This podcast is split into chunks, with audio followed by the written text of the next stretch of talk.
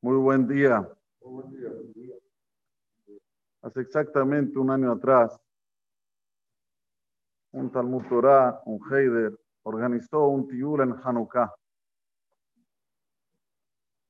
Chicos más o menos de una edad de los 8 hasta los 14 años, ya un poco entrado en Yeshiva Taná, organizaron ir al norte de Israel a pasar un día. Es muy común en Israel que en Hanukkah hacen muchos tiulim, paseos. El día salió hermoso, fueron hasta el norte. En el norte hay lugares exóticos en Israel hermosos. Uno tiene que viajar muy lejos para ver las maravillas de Hashem. Está el Banias, un mapa que se llama Banias, que es una belleza. Yo estuve ahí. No es la catarata del Iguazú, pero es una catarata bastante importante. Y más cuando uno va en la época de lluvia, ya cayó lluvia y que viene el agua de, los, de las montañas, es muy divino Albania. Bueno, el día empezó a salir el sol, estaba muy caluroso, habían muchos chicos, habían dos amigos, uno se llamaba Yehudá y el otro Shemuel. Eran compinches. Cuando entraron por un lugar donde había como un lago bien grande, dijeron, vamos a entrar en el lago, cuando todos se alejen un poquito, nosotros entramos en el lago, nos refrescamos y después seguimos. Así hicieron, esperaron que se alejen un poquito la gente que estaba adelante, ellos se quedaron atrás, y ahí fue Shmuel, ¡pac! se tira en el lago. ¡Wow! ¡Qué hermosa agua, hermosa! De repente empieza a sentir que se empieza a, a hundir. Las, las tierras eran tierras movedizas y lo absorbían. Él empieza a sentir que se empieza a hundir, le dice al amigo, escúchame, me, me, estoy hundiendo. Le agarra el desespero. Cuando uno quiere salir de eso, es peor, se hunde más. Y el otro, el amigo de Yehuda, estaba en la orilla. Dice, bueno, ¿qué quieres que haga? No sé, por favor, salvame. Empiezan a gritar, auxilio, auxilio. Ya nosotros ya estaban muy lejos, no, no había manera. Si los iba a buscar y a volver, no llegaban. Agarra este Yehudá, empieza con todas sus fuerzas que tenían, dos chicos de 13 años. Cuando ya, ya lo, lo va a sacar, ¡pum! ¿Quién se cae? Yehuda. Samuel pudo zafar. Samuel sale, Yehuda le dice, escuchame, ahora me metí yo, sacaba a mí, no sé qué, empieza a gritar. Samuel se escapa. Todo esto, por otro lado, uno de los seminarios más importantes de Israel, que se llama Hadash, organizaron una saudá de Hanukkah. Es muy común también que se organiza en Israel y es un, es un buen minhag, Mesibat Hanukkah. Termina el, el, seminario o termina la yeshiva o termina el Talmud Torah, después los chicos se quedan con el Rab y hacen Mesibat Hanukkah. Es muy lindo, cantan. Nosotros en la yeshiva y hasta ahora tengo recuerdos hermosos. Bueno, las chicas dicen, vamos a hacer una aftada a la Rabbanit. La Rabbanit, vamos a ir a la casa, vamos a invitarla a que venga a Mesibat Hanukkah. Eran las cuatro y media de la tarde, la Rabbanit estaba en la cocina, ya cocinando para la noche. Se imaginan cómo estaba vestida y llegan las, las chicas y dicen, Rabbanit, organizamos Mesibat Hanukkah, va a estar todo el seminario. Es uno de los seminarios más grandes que hay en Israel. Creo que tiene, tiene exagerar, mil chicas. Sí, entre ese seminario y el seminario de Rabbi Lel están ahí. el seminario de Rabbi Lel tiene dos mil, ese mil, por ahí.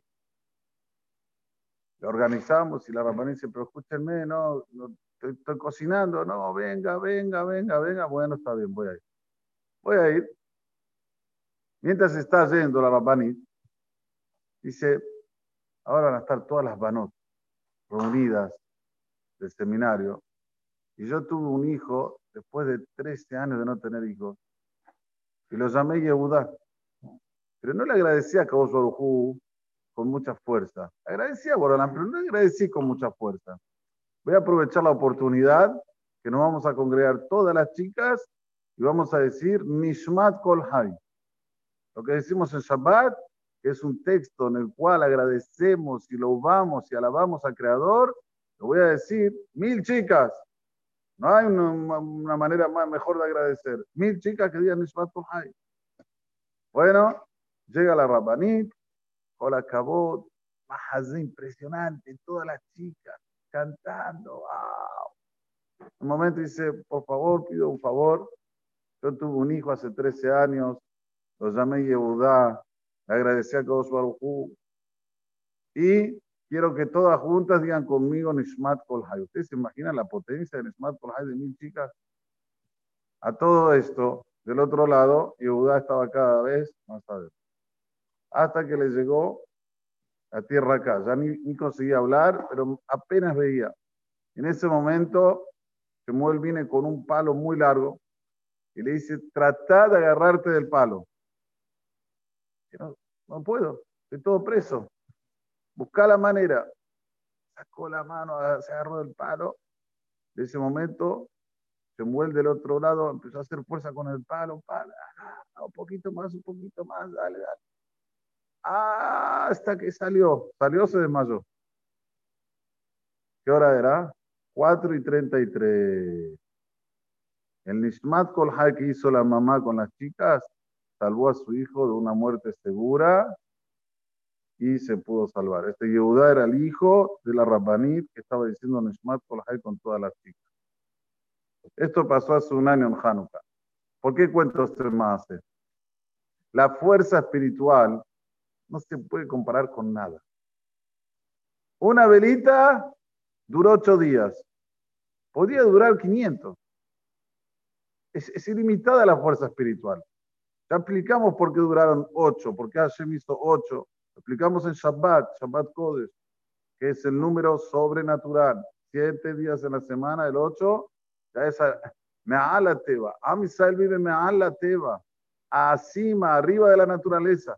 No es natural a Israel. No existe una lógica que pueda explicar a Israel. Pero volviendo, cuando se hacen las cosas con tajará, con pureza, cuando nosotros vemos y decimos, desde Din Bellados, Teja, los que son perversos, los renegados, ¿dónde cayeron? ¿En la mano de quién? De los que se ocupan del estudio de la Torah. Yo les pregunto a ustedes, ¿los que se ocupan del estudio de la Torah tienen físico fuerte? Vamos a ver a los rabanim, a ver, pongámoslos ahí en una fila, ¿qué físico tienen? ¿Cómo puede ser que le ganaron? Lo decimos nosotros en la tefilá. Bezedim, vellados que trateja. Vemos que existe una fuerza que no es una fuerza lógica, una fuerza que vos la podés, como se dice, uno más uno es dos.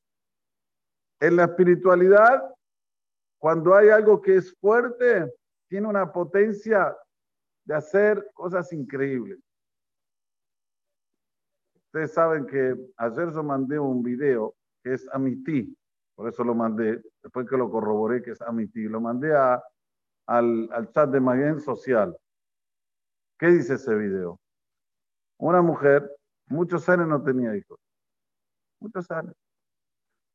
Prendió la vela de la Hanukkah un día, fue a escuchar un shiur de un rab, que la vela de la Hanukkah tiene una fuerza impresionante para hacer milagros. Como dijimos aquí, ya, wow, me cansé de decirlo, ¿no? Pero bueno, esta mujer se lo llevó en serio. Cuando llegó el octavo día de la, de la Hanukkah, el octavo día, hizo un papel y escribió, Minametzar Karatia Anani Omer Javier. Por favor, hablar de mi sufrimiento te estoy llamando. Respóndeme con, como se dice, Bamberhab. Merhab quiere decir cuando uno abre las puertas bien grandes, con amplitud, muy bien. Pido por favor, ya hace varios años que no tengo hijos y quiero que me mandes o uno o dos, lo que a vos te parezca. Así le pone. O uno o teomim. Y por favor, Boraholam, Bizhut Hanukkah, era el octavo día de Hanukkah, quiero que esto pase. Ayer el segundo día, ayer el segundo día en Israel a la noche, ganó un hijo, un año justo. El segundo día de Hanukkah, el bebé nació, lo muestra ahí. Esto es lo que es la fuerza de la espiritualidad. Pero la persona tiene que estar convencida, como siempre decimos. Si no estás convencida, manos. Si te entra la duda, ¿será que están así? ¿Será que Ulay no es tan así? Nada, fue una casualidad justa, no, no es tan así. Ahí ya está. Hay que tener emuná y bitajón. Son dos cosas. Fe tiene mucha gente, pero confianza, poca. Si no, el mundo se vería totalmente diferente. Si tendríamos confianza en Hashem, en lo cual todo lo que hacemos lo hacemos en prol de Él,